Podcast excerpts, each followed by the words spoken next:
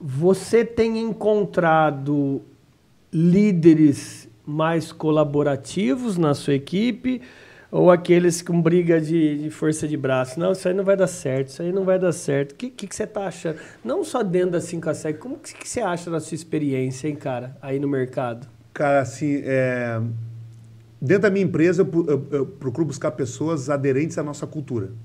Então, muito mais do que conhecimentos e, e, e, as hard skills, muito mais que as hard skills, eu procuro pessoas que tenham, uh, tenham as soft skills do nosso negócio, da nossa cultura. Aí fica mais fácil. Contratar por BZ e treinar habilidade, é isso? Mais ou menos isso aí, tá. exatamente. É, mas no mercado, a gente é, é, tem um lado bom um lado ruim de cada geração.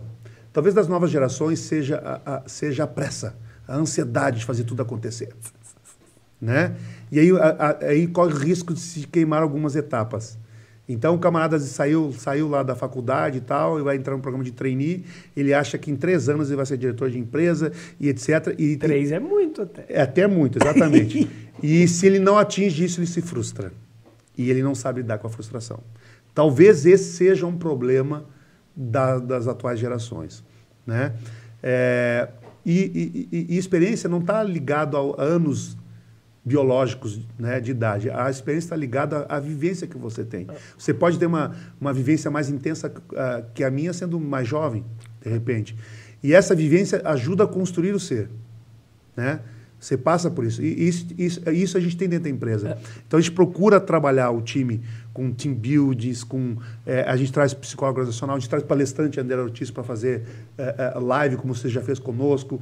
A gente está sempre incentivando e dando oportunidades que as pessoas liderem, independente do seu cargo hierárquico dentro de uma organização. Esse negócio de hierarquia está caindo de fora de moda, né?